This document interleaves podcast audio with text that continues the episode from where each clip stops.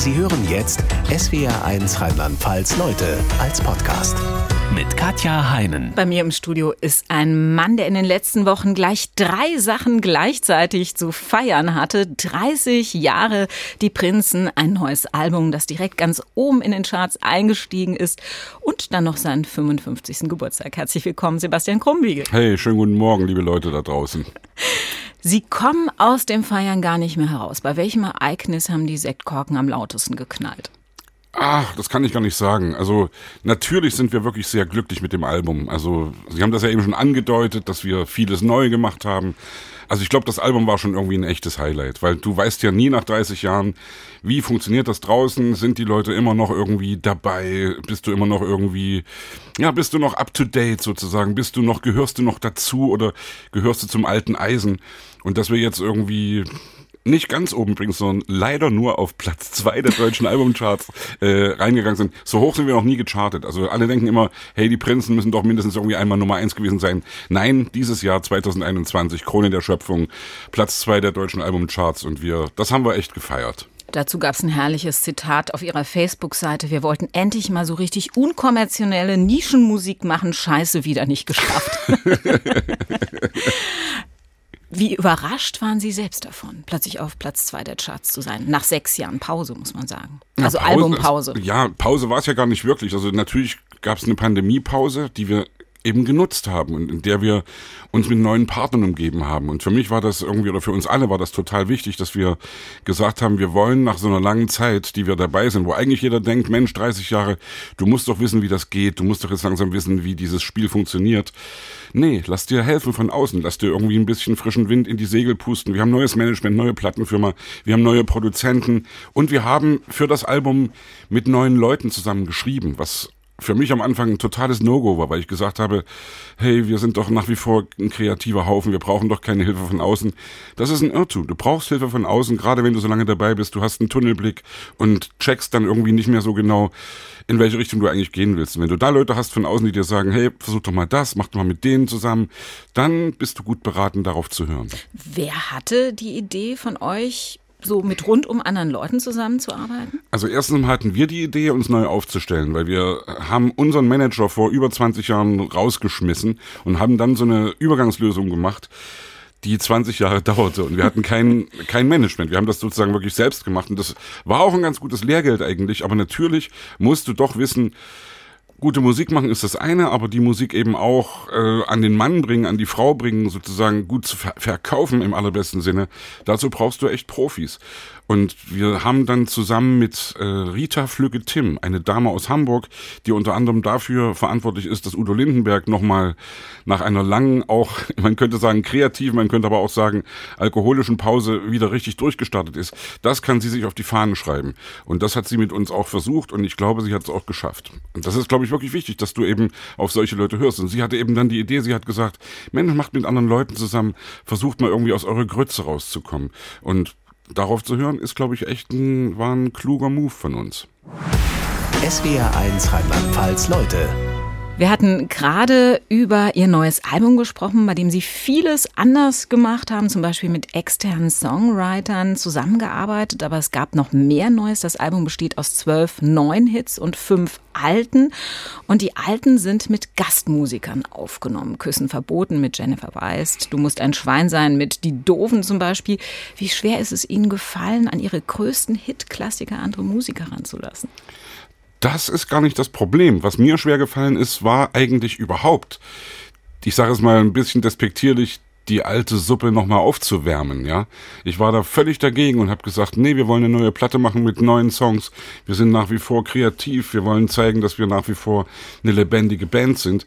Und die Plattenfirma hat aber gesagt, nee, mach das, mach doch beides. Mach doch irgendwie neue Songs und mach noch fünf alte Songs. Und die anderen Leute ranzulassen, das war eigentlich für mich ein bisschen die Eintrittskarte dafür, das zu dürfen. Weil ich glaube, viele Leute, die alte Hits haben und die dann irgendwie 20, 30 Jahre später denken, oh, jetzt nehmen wir das nochmal anders auf und nochmal viel besser als damals, das ist zum Scheitern verurteilt. Ich glaube, dass das echt ein Irrtum ist, dass man da das nicht besser machen kann als in der Zeit, als dieses Lied eben groß geworden ist und dass das eine Art Zeitlosigkeit erreicht hat und heute, dass du heute Leute fragen kannst, hast du Lust da mitzumachen und hast du Lust, dieses alte Lied dir zu eigen zu machen. Und das war für uns der Trick, dass wir wirklich auch sehr bewusst gesagt haben, wir wollen das nicht nochmal so machen, wie es früher war, weil das können wir nicht. Das würde nur wir würden es verschlimmbessern sozusagen. Und wir haben eben den Leuten gesagt, nehmt euch das Lied und macht was Eigenes draus. Und das hat funktioniert. Also wir haben zum Beispiel Millionär, ich wäre so gerne Millionär, mit zwei Hip-Hopern zusammen gemacht, mit Echo Fresh und mit Motrip. Das sind zwei Leute, die ich schon ganz gut kenne, weil ich mit denen mal vor vier Jahren was zusammen gemacht habe. Und die haben eigentlich nur den Refrain gelassen und haben völlig neue Strophen gemacht. Und das ist total großartig geworden. Also ich bin richtig glücklich, dass wir das gemacht haben. Und nochmal, ich bin glücklich, dass wir uns haben überreden lassen, zu Dingen, die wir eigentlich gar nicht wollten am Anfang. Und das ist echt, ich kann das jedem nur empfehlen. Leute, lasst euch reinreden. Ja, wenn du irgendeine Band fragst, seid ihr autark? Ja, wir sind autark. Lasst ihr euch reinreden von der Plattenfirma? Nein, wir machen alles selbst. Wir lassen uns nicht reinreden. Hey, nach 30 Jahren ist an der Zeit, sich mal reinreden zu lassen und eben neue Wege zu gehen. Und das war einer von denen. Das Album ist ja Corona-bedingt sowieso unter ganz anderen Produktionsbedingungen entstanden. Wie anders lief die Aufnahme im Vergleich zu sonst ab? Naja, du kannst natürlich nicht alle zusammen ins Studio holen. Das war nicht möglich in der Zeit und wir haben versucht, irgendwie aus der Not eine Tugend zu machen, um es mal so zu sagen. Also es ging noch nicht mal mit Testen vorher und allem. Ja, am Anfang gab es die Tests ja gar nicht. Wir arbeiten ja mittlerweile seit wirklich über anderthalb Jahren an diesem Album. Wir schreiben seit zwei Jahren und haben eine riesen Auswahl von Songs gehabt, aus denen wir dann eben die zwölf neuen Songs ausgesucht haben, haben lange mit verschiedenen Gästen rumprobiert und dann eben am Ende die optimalen, äh, das Optimum sozusagen rausgeholt, was für uns das Schönste war. Mit Testen haben wir später dann gemacht, aber eigentlich waren wir nie wirklich alle zusammen im Studio. Ja. Wir haben sozusagen jeder einzeln mit den Produzenten zusammengearbeitet. Unser Wolfgang, unser, also mit dem ich seit der vierten Klasse zusammen in der Schule war, mit dem ich 1981 die erste Band gegründet habe, der ist ein wirklich begnadeter Arrangeur und der hat großartige Chorsätze dazu gemacht. Wir waren aber eben auch einzeln bei ihm im Studio, haben einzeln gearbeitet und ich glaube, oder anders, ich habe immer geglaubt, dass es nicht möglich ist, Musik zu machen, wenn sich diese Leute, die die Musik machen, nicht in einem Raum befinden. Ich glaube, dass es immer künstlich klingt und dass man das in irgendeiner Weise hört oder merkt.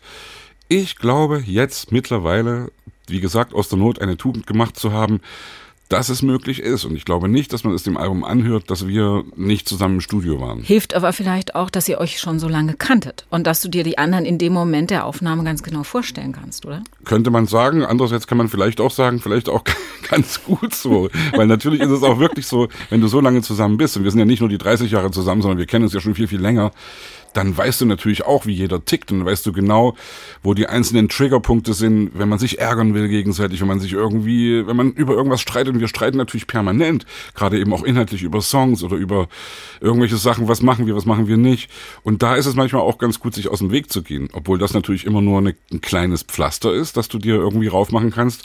Viel wichtiger ist, dass du wirklich im Gespräch bleibst miteinander und dass du eben auch Probleme auf den Tisch packst. Und das, also wir werden oft gefragt zurzeit, 30 Jahre, das hält doch manche Ehe nicht aus. Und das wissen wir alle, wie es ist. Man muss irgendwie in einer Beziehung miteinander reden. Das, das, ist für jede Freundschaft der Fall, das ist für jede Ehe der Fall und eben auch für jede Band. Wir machen ja, wir sind ja keine Vertreter, die irgendwie rausgehen und die Händen verkaufen, sondern wir, wir, wir machen Musik, wir machen Kunst, wir machen emotionale Dinge.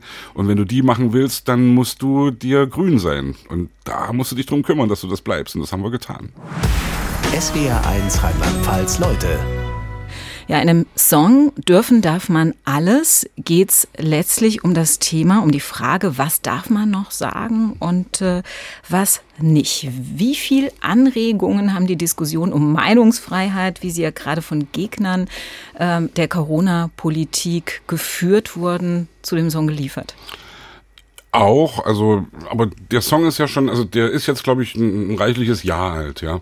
Und Corona hat, glaube ich, gar nicht so die Rolle gespielt. Ich glaube, vielmehr hat eine Rolle gespielt allgemein die Diskussion darüber, ja, was eben, was weiß ich, was irgendwelche irgendwelche, ich sage es mal, Rechten oder irgendwelche Leute, die eben sagen, man darf heutzutage ja gar nichts mehr sagen. Und das ist ja so ein geflügeltes Wort geworden. Und natürlich weiß ich auch, wenn man, wenn man ein Lied anfängt mit dem Satz, darf man Frauen überhaupt noch Komplimente machen, dass da erstmal bei vielen irgendwie der Trigger angeht und dass bei vielen Leuten erstmal, dass die erstmal sagen, hey, was singen die denn jetzt? Und das ist natürlich ein bisschen auch Kalkül, dass wir erstmal irgendwie einen raushauen wollen, dass wir sozusagen erstmal, also erstmal, dass wir über Dinge singen wollen, die uns bewegen und dieses Thema liegt natürlich auf der Straße seit Monaten, ja. Und wir, wenn wir darüber sprechen wollen oder wenn wir darüber singen wollen, ist es schwierig, so ein Thema anzusprechen und dabei trotzdem eine Leichtigkeit zu bewahren und nicht rauszugehen und anzutreten, um jetzt irgendjemanden belehren zu wollen.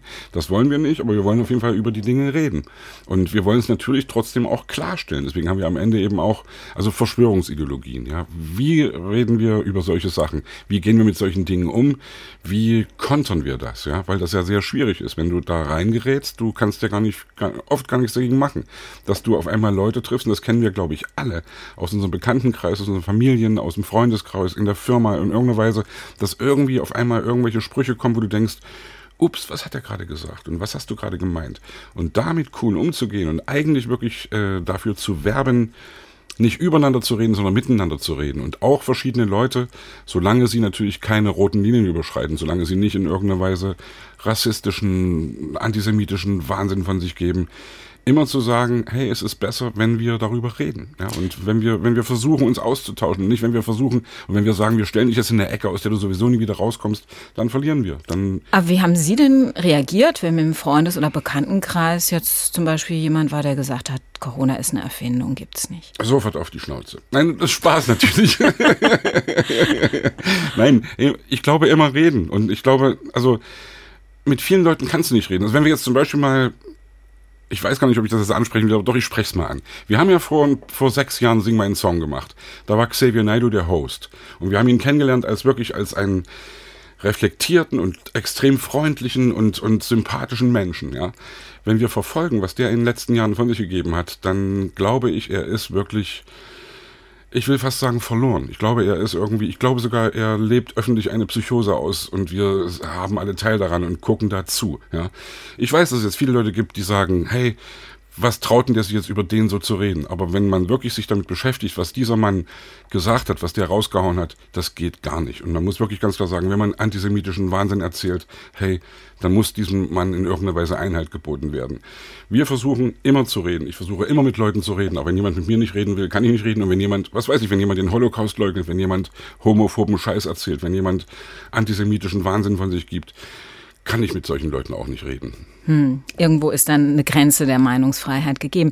Jetzt gab es ja gerade in dieser Corona-Zeit äh, auch viele ja, Corona-Leugner, die gesagt haben, das ist hier genau wie damals in der DDR. Man darf seine Meinung nicht sagen oder es ist noch schlimmer als in der DDR. Wie haben Sie das erlebt als jemand, der in der DDR aufgewachsen ist, so ein Spruch? Ich erlebe so einen Spruch als völlig unglücklich, muss aber auch ehrlich sagen, dass ich solche Sprüche auch in meiner engsten Peripherie habe, ja, und dass ich dann versuche, immer mit den Leuten drüber zu reden. Und ich glaube, dass man, dass der Mensch so gestrickt ist, dass er Dinge verklärt, die früher waren. Und die Gratwanderung, die ich immer versuche zu machen, ist einerseits vielen Leuten, die nicht im Osten der DDR groß geworden sind, zu erklären, dass wir schon auch ein schönes Leben hatten, dass ich eine glückliche Kindheit hatte, dass wir nicht den ganzen Tag nur unter Repressalien gelitten haben, Angst vor der Stasi hatten und äh, nicht gelacht, gesungen, getanzt haben, keinen Sex gehabt haben. Nee, wir haben natürlich uns eingerichtet in irgendeiner Weise. Und trotzdem muss man tierisch aufpassen, dass man im Nachhinein nicht sagt, hey, das war doch alles gar nicht so schlimm. Es war kein demokratischer Rechtsstaat und ich glaube, das kann ich, der ich als, als Leipziger damals auch 89 mit auf den Straßen war, ganz gut einschätzen, was da eben der Unterschied ist. Und wenn heute Leute sagen, mich erinnern irgendwelche Verbote an die Verbote von damals, ich versuche darüber zu reden, ich versuche den Leuten zu sagen, bitte lass mal die Kirche im Dorf, bitte halt mal den Ball flach und denk wirklich mal drüber nach, was damals war. Dass es wirklich ein Unterschied ist. guck, guck heute in andere Länder, guck nach Russland, guck nach China, guck eben in irgendwelche Länder, wo wirklich eine Diktatur am Start ist und vergleich das mit heute. Und wie gesagt, hey, um nochmal auf Corona zu kommen, wir alle leiden darunter, wir alle dürfen und sollten auch Dinge kritisieren, die falsch laufen. Aber ich will nicht in der Verantwortung stehen heute. Ich will nicht äh, an irgendwelchen Stellen sitzen, wo ich entscheiden muss, Schulen auf, Schulen zu. Keine Ahnung. Ich glaube, du kannst da nur Fehler machen und man, hey Leute, wir müssen da alle zusammen durch. Und wir wissen, dass dieses Virus, dass damit nicht zu spaßen ist. Ich glaube, viel, es wären viel mehr Menschen gestorben, wenn wir viele Sachen nicht gemacht hätten. Viele Sachen sind auch übertrieben worden. Aber was steht mir denn zu, da irgendwelchen Leuten zu sagen, das hast du richtig und das hast du falsch gemacht? SWR 1 Rheinland-Pfalz Leute. Die Prinzen, Herr Krumbiegel, sind letztlich auch Teil der deutsch-deutschen Geschichte, denn sie waren die erste Band aus dem Osten, die in Gesamtdeutschland Erfolg hatte. In der DDR sind sie unter dem Namen Herzbuben ab Mitte der 80er Jahre aufgetreten, haben Musik gemacht. Ich glaube, sie waren mit der Namensgebung noch vor den Wildecker Herzbuben im Westen, oder? Sonst hätten wir uns, glaube ich, nicht so genannt. Also ohne jetzt die, die Kollegen beschimpfen zu wollen. Nein, jeder soll die Musik hören, die er gern hören will und die machen, die er gern machen will. Meins ist es nicht so unbedingt, ja. Komisch. Aber ähm, der Grund war das wahrscheinlich dann schon, dass sie sich später in die Prinzen umbenannt haben, oder? Das war der Grund, ja natürlich, mhm. weil wir hatten ein Konzert irgendwann in Dresden, wo sich wirklich Leute verirrt hatten, die andere sehen wollten. Und das war echt bizarr, ja, weil da waren ältere Damen da, die erschrocken waren, als sie uns da gesehen haben und die wirklich dann unter Protest den Saal verlassen haben. Und irgendwann haben wir gesagt, komm ey, neuer Name muss her. Und es ging ja alles auch rasend schnell. Wir haben Annette Humpe kennengelernt, die damals unsere ersten Platten produziert hat. Wir haben tierisch viel Glück gehabt, richtige Leute zu treffen zur richtigen Zeit. Und das, wie gesagt, bis heute, ja. Und da, ich, also je älter ich werde, desto mehr versuche ich damit auch ein kleines bisschen demütig umzugehen, dass man natürlich hey, wenn du jeden Abend vor 10.000 Leuten auf die Bühne gehst und alle bejubeln dich, dann denkst du irgendwann gezwungenermaßen, dass du schon was ganz Besonderes bist und ein ziemlich genialer Kerl bist. Und da muss man sich davor hüten, dass man das alles nicht zu ernst nimmt. Und da ist es immer wichtig, Leute zu treffen, die einen da immer ein bisschen zurückholen und zu wissen, auch im Nachhinein, solche Leute wie Annette Humpe, solche Leute wie Udo Lindenberg, die uns, die uns mit auf Tour genommen hat, die haben uns Türen aufgemacht und ohne die wären wir heute nicht da, wo wir sind. Und deswegen glaube ich, hey, immer ein bisschen Dankbarkeit und ein bisschen demütig bleiben. Da sprechen wir später nochmal intensiver drüber. Lassen Sie uns nochmal einen Schritt zurück machen in die DDR. Da sind Sie, wie gesagt, als Herzbuben gestartet und schon 1987 wurden die Produzenten ähm, des DDR-Rundfunks auf Sie aufmerksam. Es kam zu den ersten Aufnahmen. Mussten Sie da schon, was Texte betraf, darauf achten, was Sie texten oder war das so unpolitisch, dass Sie da auf keinen Fall irgendjemanden auf die Füße treten konnten? Na, wir haben da Tricks gemacht, ganz einfach. Also wir wussten natürlich, also jeder hat seine Schere im Kopf, ja, und jeder äh, äh, oder hatte seine Schere im Kopf. Und ich glaube, es ist heute sogar ähnlich, dass heute man immer noch eine Schere in irgendeiner Weise im Kopf hat, die vielleicht aber auch gar nicht schlecht ist, ja, weil man natürlich irgendwie keinen Mist erzählen will, sondern du überlegst dir, hey, du hast, ob du willst oder nicht, eine Verantwortung. Aber um auf die Frage zurückzukommen, damals, wir haben zum Beispiel ein Lied gehabt, das hieß der schönste Junge aus der DDR. Und ich stand da auf der Bühne mit Wolfgang, Dirk damals noch zusammen und Jens und habe gesungen, ich bin der schönste Junge aus der DDR, aus unserer schönen DDR. Und die Leute, die da eben diesen übergewichtigen Kerl gesehen haben, der das gesungen hat, die haben natürlich gemerkt, hey, da stimmt irgendwas nicht. Und irgendwas ist da, äh, und das war unsere Art, damit umzugehen. Wir konnten ja nicht singen, die Mauer muss weg und scheiß System. nee, wir mussten eben in irgendeiner Weise das umschiffen. Und, und das war unsere Art und ist es, glaube ich, bis heute auch immer noch, Dinge anzusprechen und die aber eben mit einer Ironie und am, am besten sogar mit einer Selbstironie ja, anzusprechen und damit trotzdem viel mehr zu erzählen, als man erzählen könnte, wenn man lospoltert, weil damit, ich glaube, keiner will beschimpft werden, sondern die Leute wollen entertained werden. Aber wenn du dann merkst, während du entertained wirst, dass dir auch noch was mitgegeben wird, dann ist es, glaube ich, gut so. Aber die Mauer muss weg, haben Sie später ja auch geschrieben. Sie haben vorhin schon erwähnt, Sie waren äh, ja bei den großen Demonstrationen in Leipzig äh, damals mit dabei. Ähm, und haben aber auch erlebt, dass zum Beispiel zwei Sänger, die sie für Jens Semmner eingeplant haben, aus der DDR abgehauen sind, die DDR verlassen haben. War das für Sie nie eine Option? Sehr schwierige Frage. Also wir hatten ja, also erstmal um anzufangen mit den Montagsdemos. Ich muss ehrlich wirklich sagen, ich war ab Mitte September bei den Demos dabei bei der eigentlich wirklich wichtigen Demo am 9. Oktober war ich nicht dabei, weil ich Angst hatte, weil ich am, der, in der Woche vorher, am Montag vorher dabei gewesen war und gesehen hatte, wie die Polizei reinprügelt und wie die scharfen Hunde losgelassen werden.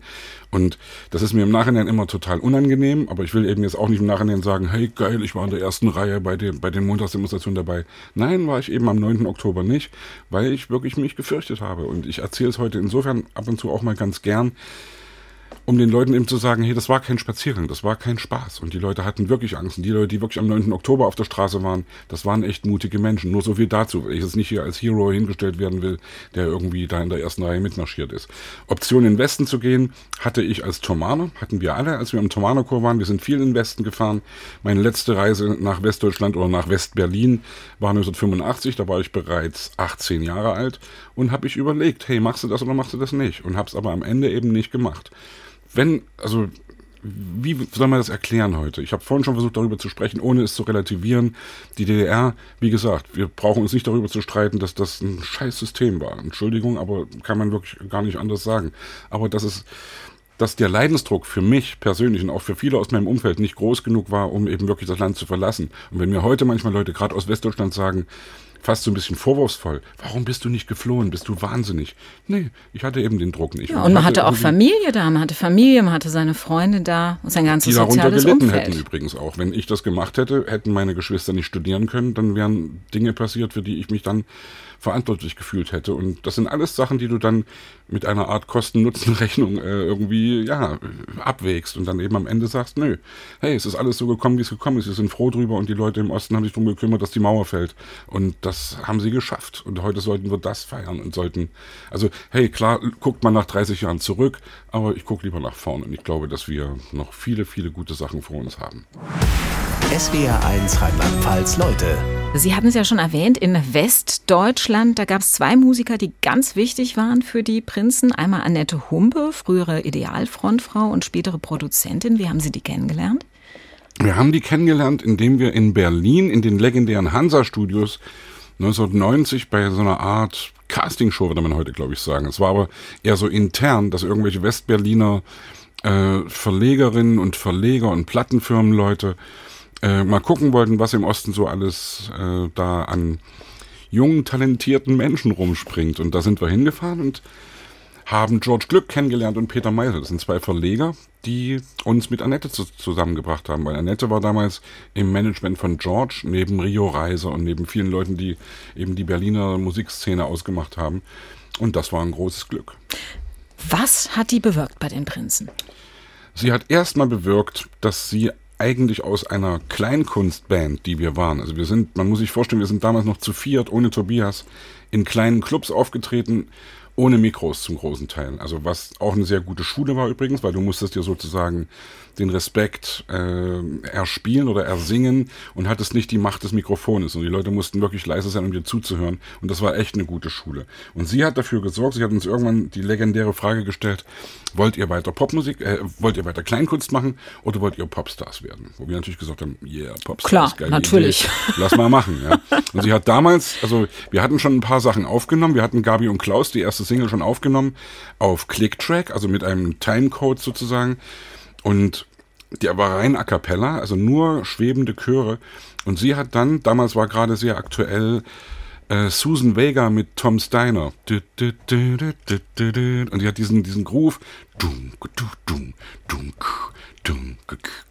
Den hat sie gesampelt und hat den da drunter gelegt. Zusammen mit Andreas Herbig übrigens, der auch einer der, der ihr Partner war sozusagen im Produzententeam. Andreas äh, war damals neben unseren jetzigen Produzenten der, der Udo Lindenberg wieder groß gemacht hat. Also es schließt sich irgendwie immer wieder ein Kreis. Und auch bei den Prinzen wurde es ein riesiger Erfolg. Ähm, hat Annette Humpe Sie mit Udo Lindenberg bekannt gemacht? Ja, sie hat sich damals immer im Studio so ein bisschen auch einen Joke draus gemacht, einen Scherz draus gemacht, irgendwie ihre Freundinnen und Freunde einzuladen, ob das jetzt Journalisten waren oder ob das Musikerinnen waren. Da kam Ulla Meinecke vorbei, da kam Rio Reiser vorbei, hat für uns gekocht und also es war ein, ein Kommen und Gehen von verschiedenen Leuten und sie hat da ein bisschen so immer uns auch vorgeführt, weil wir natürlich die Exoten waren, die aus dem Osten kamen und sie hat so ein bisschen, also wir sagen im Nachhinein immer, sie hat den Leuten sozusagen nahegebracht, guck mal, die können singen, die können fließend sprechen und mit Messer und Gabel essen und äh, das war für beide Seiten irgendwie total spannend und auch befruchtend und eines Tages kam dann eben Udo Lindenberg ins Studio geschwebt und hat gesagt, Hallöchen, und hat sich für die jungen Leute interessiert. Und das, und hat uns damit auf Tour genommen, was für uns wirklich ein, also der beste Ihr wart die Vorband, ne? Ihr wart die Vorband, noch, noch äh, einmal bei einer Tour. Es war sogar noch besser, weil er uns nicht als Vorband verbraten hat, sondern weil er uns als Gäste in sein Programm integriert hat. Und das war, äh, für, also er hat erstmal eine halbe Stunde Selbstmusik gemacht und dann haben wir drei Songs singen dürfen, die seit der Planung der Tour schon zu Hits geworden waren. Das war Millionär, Mann im Mond und Gabi und Klaus. Und die Leute haben uns da total gefeiert. Und dann haben wir mit Udo noch zwei Songs zusammengesungen.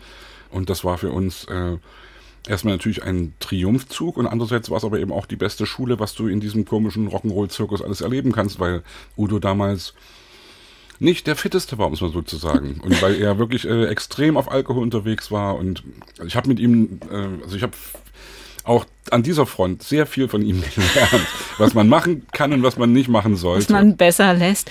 Der hat euch, glaube ich, auch Hamburg gezeigt damals. Wie sah denn so eine Hamburg-Stadtführung mit Udo Lindenberg aus? Anders als eine Hamburg-Führung durch einen anderen Stadtführer. Also weil Udo dich natürlich irgendwie durch die in die Abgründe führt oder in die, in die, in die Halbwelt des Kiezes. Ja, wenn dich Udo Lindenberg über die Reeperbahn schleift und dir ja natürlich überall sich ihm die Türen öffnen und auch nicht nur die Türen, die sich für Touristen öffnen, sondern auch die Türen in die dubiosen Hinterzimmer und in die Keller, in die sonst keiner reinkommt, ja. Und da gab es Läden damals, die total schräg waren. Also es gab einen Laden, der hieß Salambo. Und das war ein Laden, bei dem auf der Bühne sozusagen Live-Sex stattfand, während die Herrschaften die Gäste gegessen haben. Ja. Und Udo sagte dann, das ist mein Büro, Salambo, hier treffe ich meine Geheimräte und meine Freunde. Und das war völlig abgefahren. Also für uns war, man muss sich vorstellen, wir kamen aus dem Osten, wir kamen aus Leipzig, wir kamen aus einem dreckigen, grauen, damals noch wirklich schäbigen Leipzig in ein großes, glänzendes Hamburg und dann gleich kriegst du irgendwie dann ja, die Führung eben in die, in die Unterwelt. In die Unterwelt, in die Halbwelt. Ja. Und das als ehemaliger Thomaner Chorknabe noch. Crashkurs, wirklich. SWR 1 Rheinland-Pfalz, Leute. Sie sind jetzt 55, 48 Jahre. Davon kennen Sie zum Beispiel Tobias Künzel aus dem Thomaner Chor in Leipzig, in dem Sie beide waren. Das war ja sicherlich eine etwas spezielle Kindheit in so einem Musikinternat. Wollten Sie dahin als Kind oder wollten Ihre Eltern das? Ja, was will man als Siebenjähriger oder als Achtjähriger? Also natürlich, also erstmal war mein großer Bruder, übrigens mit Tobias zusammen in einer Klasse. Deswegen habe ich Tobias auch schon 1973 kennengelernt, als ich sieben Jahre alt war, weil ich ja erst mit der vierten Klasse, also mit zehn Jahren, mit neun Jahren da reingekommen bin.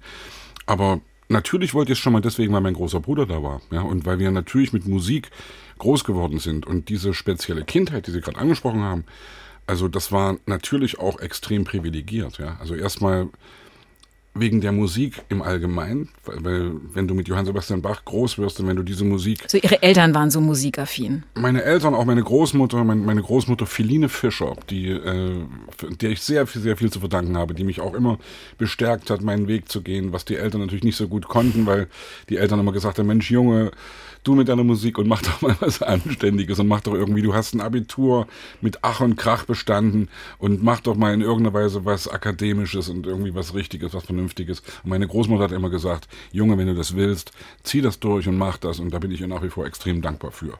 Und die ganze Familie ist extrem musikalisch und dann war sozusagen Musik immer, hat immer die Hauptrolle in unserem Leben gespielt. Wir haben zu, zu Hause so richtig so wie soll ich sagen, so gutbürgerlich, bildungsbürgerlich Hausmusik gemacht. Ich habe Cello gespielt als Kind und später dann Trompete geblasen und dann irgendwann wollte ich Schlagzeug spielen und da sind meine Eltern haben gesagt, hey, wenn du das machen willst, kümmere dich selbst. Und habe ich mich selbst gekümmert und habe es gemacht. Und das war meine Eintrittskarte sozusagen in diese Art von Musik. Im Chor haben Sie natürlich andere Dinge gesungen, im Thomaner Chor. Ähm, und Sie haben gesagt, das war extrem privilegiert, diese Kindheit. Äh, wahrscheinlich, weil Sie so viel gereist sind, oder? Auch, aber nicht nur. Also natürlich war die Reiserei schon der absolute Wahnsinn. Also ich war als Zehnjähriger, stand ich auf einmal in Tokio und wir waren, wir haben eine Japanreise gemacht und die Japaner sind völlig ausgerastet irgendwie und das war der absolute Flash. Das wär, ich glaube, das wäre für jedes Kind auch hier aus der Region ein totaler Flash gewesen, 1977 mit zehn Jahren irgendwie auf einmal in, in Japan rumzueiern, ja. Aber was auch privilegiert war, war schon diese Art auch Oase, die wir hatten, rein kulturell und künstlerisch und auch ein bisschen politisch, ja. Dass wir sozusagen, wir waren so ein bisschen die, die Kulturbotschafter, wir waren sozusagen ein international angesehener Knabenchor, der durch die Gegend gereist ist. Und das hat uns schon eine Menge äh, Freiheiten gelassen, die andere vielleicht so nicht hatten, ja. Aber war wahrscheinlich auch sehr streng der Tagesablauf bei den Thomanern, oder nicht? Ich kann ihn heute noch runterbeten. 6.30 Uhr wecken, 6.55 Uhr Frühstück, 7.15 Uhr losgehen zur Schule, 7.40 Uhr erste Stunde, dann Schule bis irgendwie halb zwei, Viertel vor zwei, Mittagessen, danach Arbeitszeit und dann nachmittags eben zwei Stunden Probe. Und die Probe, also die, die, ich habe ja diese ganzen alten Bachwerke, also Johannes Passion, Matthäus Passion, Weihnachtsoratorium, auch die Motetten und Kantaten. Ich kenne das alles noch. Und ich habe das im Sopran gesungen, ich habe es im Alt gesungen, also in den beiden Knabenstimmen vorm Stimmbruch und nach dem Stimmbruch im Tenor gesungen. Und wenn du sowas machst, dann lernst du Musik auf irgendeine Art, wie man wie man Fahrradfahren lernt oder wie man schwimmen lernt. Du verlernst es nicht. Und wenn ich heute diese alten Werke höre, weil meine Geschwister, meine ein Jahr jüngere Schwester und mein zwei Jahre älterer Bruder nach wie vor in der Klassik unterwegs sind und ich mir manchmal Konzerte von denen reinziehe, wenn die sowas machen, ich kenne das alles noch, ich kenne jeden Ton noch und das ist eine Literatur, die du irgendwie in der Rübe hast, die das kannst du später nicht lernen. Das lernst du wie, das lernst du nur in der Kindheit. Das merken wir ja alle. Wenn wir Musik hören, die wir in der Kindheit gehört haben, wir kennen jeden Ton, wir kennen sogar jedes Geräusch, wenn die Kassette noch geleiert hat damals. Wir haben das alles noch so richtig tief, tief, tief in unserem Kopf, in unserem Herzen. Und die Disziplin, die man im Chor gelernt hat, hilft ja vielleicht auch später, wenn man Berufsmusiker ist. Ne? Die einen sagen so, die anderen sagen so. Also ich glaube, ich habe auch damals gelernt, und ich hätte fast gesagt in Anführungsstrichen gelernt, aber ich meine gar nicht in Anführungsstrichen, ich habe auch gelernt, äh, Autoritäten anzuzweifeln und Dinge zu hinterfragen und nicht alles einfach so hinzunehmen, wie es ist. Und das würde ich auch jedem immer nur empfehlen. Also wach zu bleiben, kritisch zu bleiben und in irgendeiner Weise eben wirklich Autoritäten anzuzweifeln. Und da breche ich immer wieder eine Lanze dafür. Das würde ich jedem sagen. Leute, lasst euch nicht alles erzählen. Ihr habt selbst einen Kopf zum Denken und ihr also meine Eltern haben mich auch damals, und muss ich jetzt kommen wir wieder auf die DDR zu sprechen, immer so erzogen. Sie haben immer gesagt, versuch deinen eigenen Kompass irgendwie zu bewahren, versuche irgendwie zu unterscheiden, wer Freund und wer Feind ist und versuche vor allem äh, in irgendeiner Weise ein Gerechtigkeitsgefühl dir zu bewahren, ja. Und das war nicht ganz so einfach, weil man konnte natürlich eben nicht alles so sagen, aber wie gesagt, wir haben uns gekümmert und haben in irgendeiner Weise unsere Sachen gemacht. Eigene Wege gefunden dafür. Ja. SWR1 Rheinland-Pfalz Leute. Wenn wir über 55 Jahre Sebastian Krumbiegel sprechen, müssen wir natürlich auch über die Dinge sprechen, die sich bei Ihnen verändert haben. Von den knallroten Haaren, Ihrem langjährigen Markenzeichen, haben Sie sich schon lange verabschiedet. Gab es einen konkreten Anlass zu sagen, mich gibt es nicht mehr in Rot? Nicht wirklich, nein. Aber ich glaube, man, es gibt den schönen Spruch, wer nicht mit der Zeit geht, der muss mit der Zeit gehen.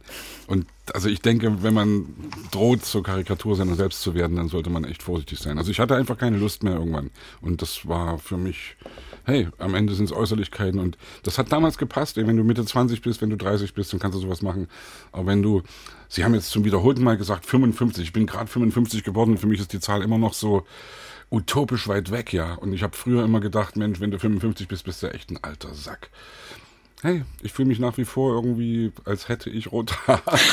Und hochstehen tun die Haare ja noch. Ne? also alleine. in der Seitenscheitelphase des Lebens sind sie noch nicht angekommen. Ich glaube, in der komme ich nie an. Das denke ich wirklich nicht. Also weil das ist auch viel praktischer, als man denkt. Also diese Frisur ist so, die ist so easy und wirklich, wenn ich früh aufstehe, dann ist, sind die Haare schon so. Muss man nicht irgendwie groß rumstylen. Ihre Klamotten waren früher, auch noch ein bisschen äh, schriller. Ähm, Sie tragen heute ab und zu auch ganz gern schwarz. In den Anfängen gab es immer diese typischen Latzhosen. Waren die eigentlich selbst gebartigt? Ja, ja, wir hatten, es gab, also es war zu Ostzeiten schon, dass wir immer, das war ja schwierig, sich zu DDR-Zeiten in irgendeiner Weise anders zu kleiden als die Norm.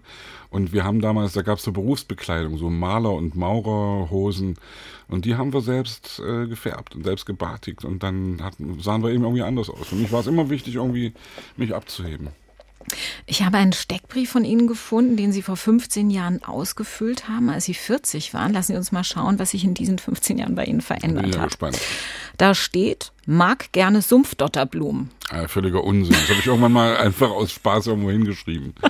Weil es so schön klingt. Ja, irgendwie Quatsch. Einfach nur Unsinn schreiben.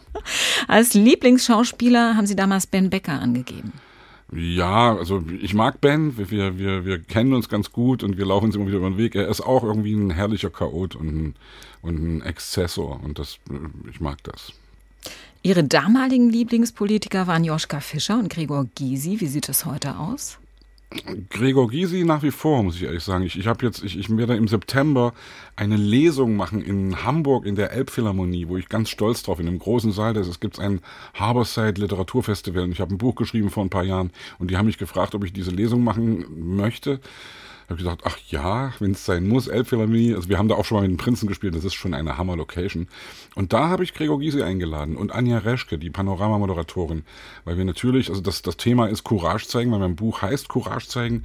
Und da habe ich ihn angerufen und gefragt, ob er Lust hat. Und er hat gesagt, ja, ich habe da einen Termin dann und dann und da und da und hm, aber ich schaff's irgendwie. Und er kommt dann eben eine Stunde vorher nach Hamburg reingeschneit und wir werden da über verschiedene Dinge reden. Hm, also ich weiß, dass er auch eine Person ist übrigens, bei dem sich extrem die Geister scheiden, ja.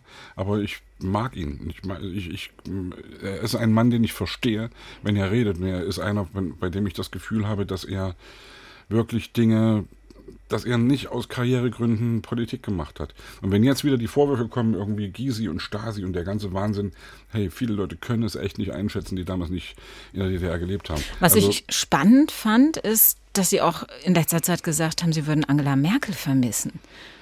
Das hätten Sie wahrscheinlich damals im Steckbrief nicht gesagt. Nee, hätte ich garantiert nicht gesagt. Aber das ist, glaube ich, auch eine Sache, die kommt, wenn man ein bisschen reflektierter wird, wenn man ein bisschen älter wird, weil ich bin ein, ich bin von meinen Eltern sozialdemokratisch sozialisiert worden. Also mein Vater hat mir damals immer gesagt, das werde ich nie vergessen, als ich wirklich ein Kind war, hat er gesagt, guck mal hier, Franz Josef Strauß ist der Böse und Willy Brandt ist der Gute. Ja? Und das war so, hat sich für mich so eingeprägt und ich finde ja nach wie vor, dass da irgendwie was Wahres dran ist, ja.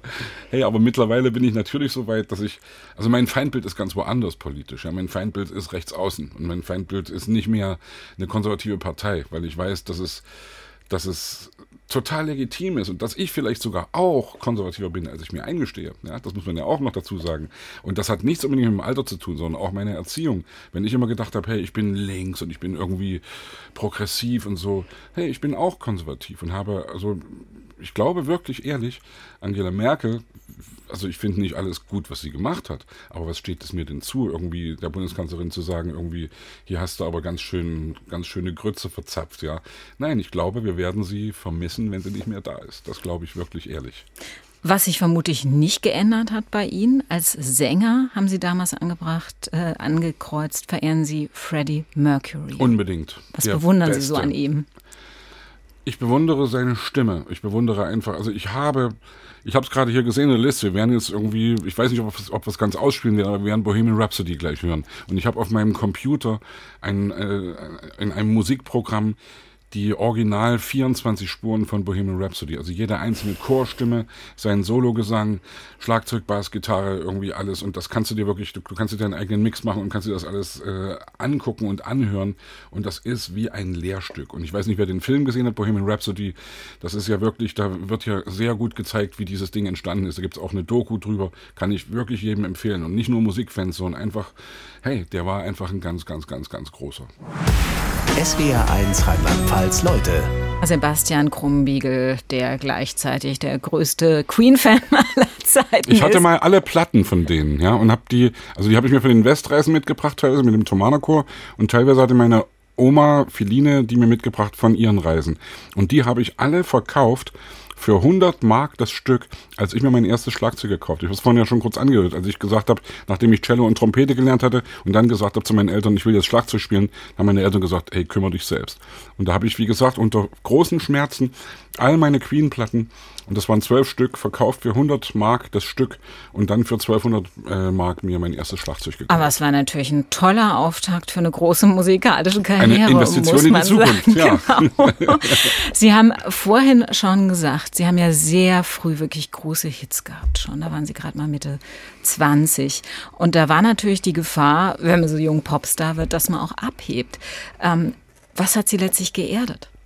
Ich glaube, dass mich teilweise auch, dass ich überhaupt nicht geerdet war zwischendurch, sondern dass ich, dass wir natürlich abgehoben sind. Und ich glaube, dass das auch folgerichtig ist und normal ist, weil du, das, wenn du Mitte 20 bist oder Anfang 20 und sowas erlebst, dann musst du damit erstmal klarkommen. Das meine ich jetzt überhaupt nicht jammermäßig, sondern hey, wenn du, wenn dich jeden Abend 10.000 Leute ankreischen, dann musst du erstmal irgendwie damit umgehen lernen, ja. Und ich weiß noch genau, dass ich ein, ein Erlebnis hatte, dass unsere, unsere Promoterin damals von der Plattenfirma mir irgendwann mal in irgendeinem sehr feinen Restaurant in Berlin, dass die mich zur Seite genommen hat und gesagt hat, ey, hast du gerade mitgekriegt, wie du gerade die Kellnerin behandelt hast? Wo ich erschrocken bin, wo ich echt gedacht habe, nein, ey, bitte nicht, das ist doch wirklich nicht wahr. Aber ich habe es einfach selbst nicht gemerkt. Und wenn du Leute von außen hast, die dir das zutragen und wenn du eben nicht nur, und das ist ja sehr schwierig, wenn du erfolgreich bist, hast du nur Ja-Sager um dich und nur Leute, die sagen, ey, geil, du bist der Tollste und du bist der Schönste und der wohlriechendste und klügste Mensch, den es gibt. Und das darfst du eben nicht glauben. Und du musst eben Leute um dich rum haben, die dir eben dann so einen Tipp ab und zu mal geben und dir dann sagen, hey Baby, ist gerade echt nicht cool, was du hier abziehst. Aber man braucht natürlich auch eine gewisse Offenheit für Kritik. Ne? Die muss man dann natürlich mitbringen. Ähm, was Sie ja schon immer gemacht haben, ist sich sozial zu engagieren, sei es für krebskranke Kinder, gegen Landminen.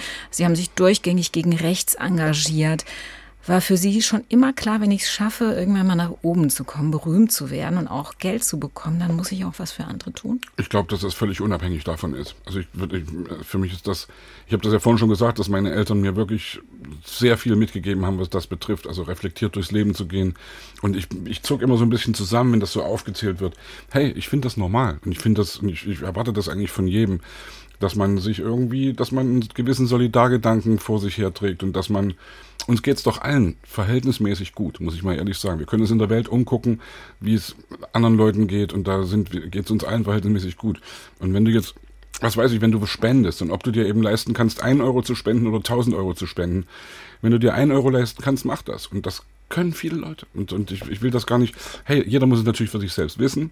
Für mich war es immer wichtig und man könnte jetzt mal noch ganz hart sagen, dass es natürlich dir selbst auch gut tut, dich gut zu benehmen und freundlich zu sein und eben solidarisch zu sein das kommt ja auch was zurück. Und ich kann das jedem wirklich auch nur empfehlen. Ey Leute, seid freundlich zu anderen Leuten. Wenn ihr in die Tanke reingeht oder wenn ihr an die Kasse geht, seid freundlich und, und sagt mal noch ein freundlicheres Wort mehr, weil es tut euch selbst auch gut. Und ich will jetzt gar nicht sagen, das ist total egoistisch am Ende, aber wir gehen doch alle miteinander besser durchs Leben, wenn wir freundlich zu den Leuten sind. Und wenn wir, wenn wir unfreundlich sind, wenn, haben wir schlechtes Karma und dann versprühen wir Bad Vibes. Und das wollen wir doch nicht. Wir wollen doch lieber, hey, wir wollen doch lieber gut miteinander klarkommen. Natürlich übrigens auch, ganz nebenbei, letzter Gedanke dazu, einem Mistfink auch sagen, dass es einer ist. Also irgendwie nicht zu jedem freundlich sein, sondern wenn irgendwie ein echter, ich, mir, ich möchte keine bösen Vokabeln sagen, aber doch, ich sag's, wenn ein Arschloch eins ist, muss man es ihm auch sagen. Aber glauben Sie denn grundsätzlich eher ans Gute im Menschen? Auf jeden Fall, na klar. Also deswegen sind wir doch Menschen. Also ich, ich glaube das wirklich. Ich, ich, bin da fest von überzeugt. Und jeder kann jeden Tag sich darum kümmern, das zu sein. Aber es klingt jetzt wieder alles so salbungsvoll, das will ich eigentlich gar nicht so. Hey, ich bin auch kein Vorbild und ich habe auch meine Abgründe und habe auch meine, meine schlechten Seiten und, und ertappe mich manchmal dabei, wenn ich irgendwie einfach nicht cool bin und ärgere mich darüber. Aber ich glaube, das zu reflektieren ist erstmal ein erster Schritt, irgendwie dann damit besser klarzukommen. Und wie gesagt, freundlich sein ist total geil. Sebastian Krumbiegel, danke, dass Sie Zeit gefunden haben, zu uns ins Leute-Studio zu kommen. Ich habe jetzt noch ein kleines Dankeschön für Sie. Das passt sehr schön zu dem, was Sie gerade gesagt haben. Das ist nämlich ein ganz tolles Buch ähm, von dem Historiker Rutger Bregmann.